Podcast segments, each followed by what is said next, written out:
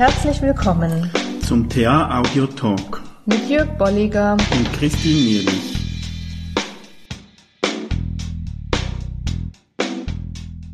Ja, hallo. Hallo. Wir sind wieder da. Genau. Und wir haben letztes Mal ja das Beispiel von dieser Frau besprochen, mhm. die da die, ihr Team mit Stärke mit einbezogen hat mhm. und sind dann am Schluss auch noch auf das Thema Autonomie Gekommen, gestoßen. Ja. Und ich glaube, es ist gut, wenn wir uns darüber mal unterhalten, weil diese Begrifflichkeiten, die wir in der Transaktionsanalyse nutzen, merke ich, ähm, die werden manchmal auch anders interpretiert, mhm. einfach vom Sprachgebrauch her. Mhm. Ja. Und da denke ich, ist es auch schön, wenn wir uns mal darüber unterhalten, was heißt denn Autonomie für uns? Autonomie mal generell ist ja so das Ziel, was wir sagen, in der Transaktionsanalyse arbeiten wir darauf hin, egal mhm. ob ich jetzt psychotherapeutisch arbeite, in Beratung, Coaching, Organisationsentwicklung oder äh, in Bildung, wo auch immer, ist so das Ziel, die Autonomie der jeweiligen Person. Das ist die Frage, was, was heißt denn Autonomie? Mhm. Und es ist sowohl Ziel als auch immer wieder ein Prozess, ein, ein Maßstab mhm. oder auch ein Überprüfen dessen, führe ich denn mal mhm. tatsächlich meinen Coachee, Klienten und so weiter dazu. Also habe ich das auch immer im Blick. Mhm. Also auch ein wichtiger Punkt der, der Werte und, und Ethik der TA. Ja, und, und auch wenn wir von Ziel sprechen, ist es ja nicht so, dass wir irgendwann das erreichen, dass wir 100% autonom sind. Das wäre auch mhm. ein überrissenes Ideal und wahrscheinlich, ja, äh, genau, wäre es genau. dann irgendwie auch langweilig, wenn wir so einen heiligen Status erreichen. Doch immerhin so mehr Autonomie, ich denke, das ist, mhm. ist wichtig. Also das, wo ich arbeite, dass ich eben auch schauen kann, ähm, arbeite ich in, in eine gute Richtung im Sinne von mehr Autonomie. Ja. Und ich greife es mal auf, weniger, also weniger gefangen in den eigenen Mustern ne? Mhm. oder weniger ja. gefangen in den Abläufen, die mich unbewusst steuern. Mhm. Also ich nehme mal dieses was ist es denn nicht mhm. äh, vorneweg, weil du es gerade so schön gesagt hast, das ist unser Ziel und wir werden nicht nie erreichen, dass wir unsere Muster völlig auflösen. Es muss vielleicht auch nicht sein, aber dass sie bewusster, steuerbarer sind, dass wir deren ähm, frühzeitiger auch tatsächlich handhabbar werden mhm. und mit denen umgehen das ist einfach ein wichtiger Prozess mhm. dann auch, ja. Und, und, da kennen wir ja jetzt diese drei Aspekte auch der mhm. Autonomie, ähm, Begriffe, die auch wieder nicht immer ganz eindeutig sind, wie, wie sie äh, verstanden werden. Das ist die Bewusstheit, die Spontanität und Intimität. Mhm. Ähm, und es geht ja genau in diese Richtung, die du erwähnt hast. Ähm, also wenn wir bei Bewusstheit beginnen, ähm, kann man sagen, dass ist identisch mit dem, was wir heute als Achtsamkeit bezeichnen. Ja, ja. Dass ich nämlich ähm, präsent bin mit meinen Sinnen, auch äh, wahrnehme, was läuft in mir intern ab, mhm. was läuft außerhalb ab. Mhm. Und das wirklich auch nochmal so in, in alle Richtungen mhm. zu tun. Weniger so mit Scheuklappen, ja. sondern auch da schon breiter zu gucken. Mhm. Und das heißt dann nämlich Autonomie breiter zu gucken als mit meinen alten Mustern sondern eben zu öffnen, sich der Welt zu öffnen und vielleicht auch andere Aspekte zu sehen, andere Aspekte mhm. zuzulassen. Das wird sehr deutlich in diesem Begriff ja. der Achtsamkeit. Und ohne zu werten, also dass ich mhm. nur mal aufnehme, ohne mhm. schon mir irgendein Urteil darüber bilde, mhm. sondern wirklich mal ja, so, so mit, mit den Sinnen, ja, die, die Sinne aktiv aufnehmen. haben. Mhm. Ich, ich, denke, was, was heute als Achtsamkeit bezeichnet mhm. wird, haben das wir in der Transaktionsanalyse mit dem Begriff Bewusstheit und, wie es Eric Byrne, der Begründer der Transaktionsanalyse, beschreibt, denke ich, ist das mhm. sehr äh, stark übereinstimmend ja. mit dem Begriff achtsam. Und wir haben auch schon mal in einem Talk über das Thema Intuition geredet mhm. und das kommt da ja auch hinzu, ne, zu mhm. sagen, was spüre ich denn so in mir?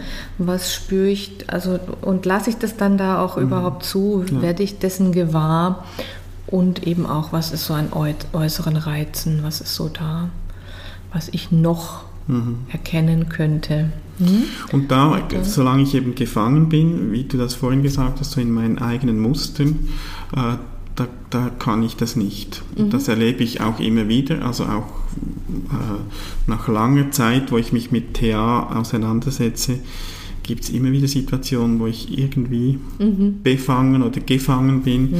äh, und, und wo es mir dann im Moment wie, wie nicht möglich ist oder wo ich dann wie nicht, ja. nicht fähig bin, auch eben bewusst wahrzunehmen, Achtsamkeit äh, zu leben.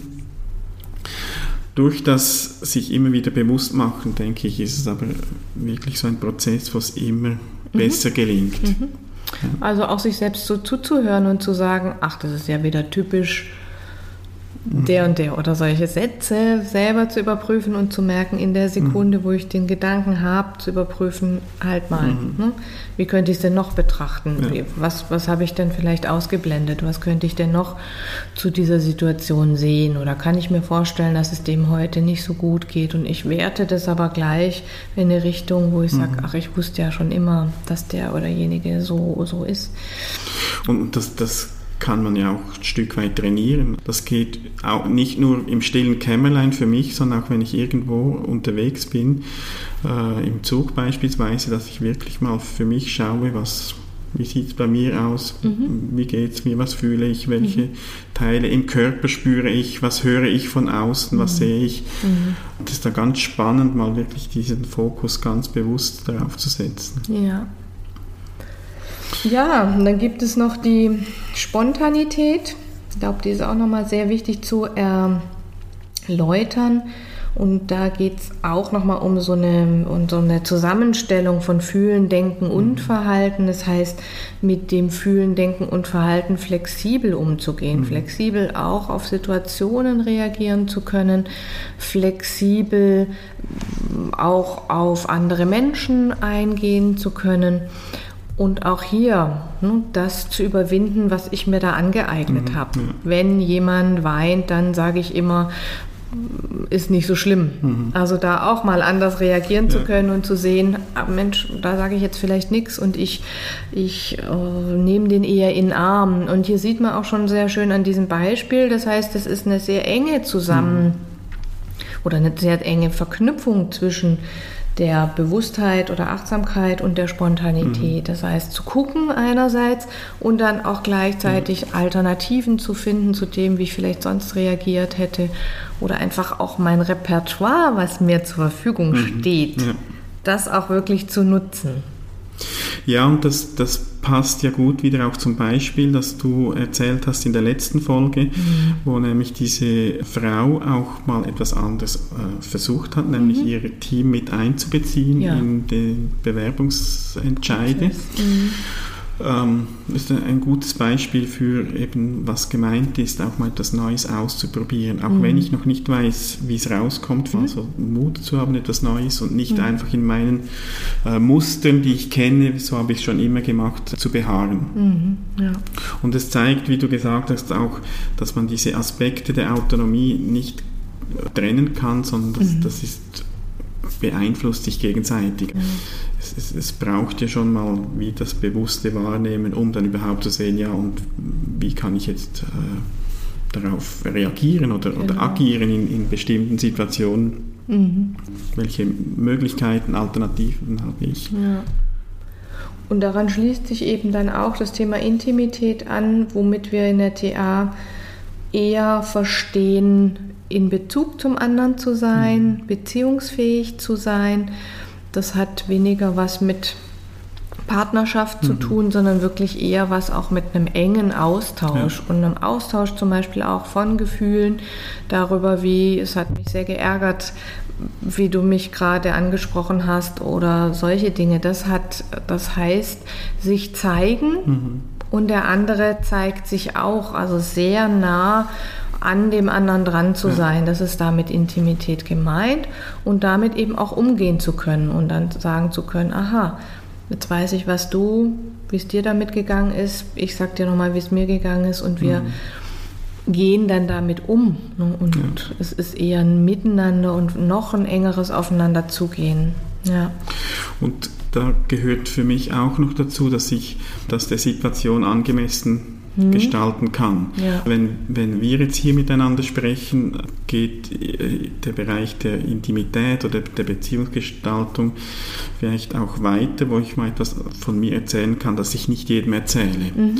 Wenn ich aber irgendwo in einem Café sitze und am Tischnachbar schon meine ganze Geschichte ausbreite, hat das nichts mehr mit Intimität zu tun, ja. weil da verletze ich ja dann irgendwo auch eine Grenze, ja, einerseits von mir selbst und, mhm. auch, und auch von der anderen Person, die das vielleicht gar nicht hören will oder die da ja. nicht damit umgehen kann. Ja. Also es gehört auch wieder dazu. Oder man kann sagen, es hat dann auch wieder mit, mit Bewusstheit und ja, mit, mit, ähm, mit, Spontanität zu tun. zu tun. Also wo, wo sage ich was, wo, wie viel ist möglich, dass ich das auch einschätzen kann. Mhm. Äh, weil sonst, ähm, ja, das habe ich jetzt auch schon erlebt, dass es manchmal auch missverstanden wird, dass das mhm. die Idee, ach, ich muss jetzt immer überall alles ausbreiten, ist nicht die Idee von, nee. von Intimität, sondern ja. es soll eben ausgewogen sein oder angemessen, der, der, ja. der, der Beziehung angemessen. Mhm, genau.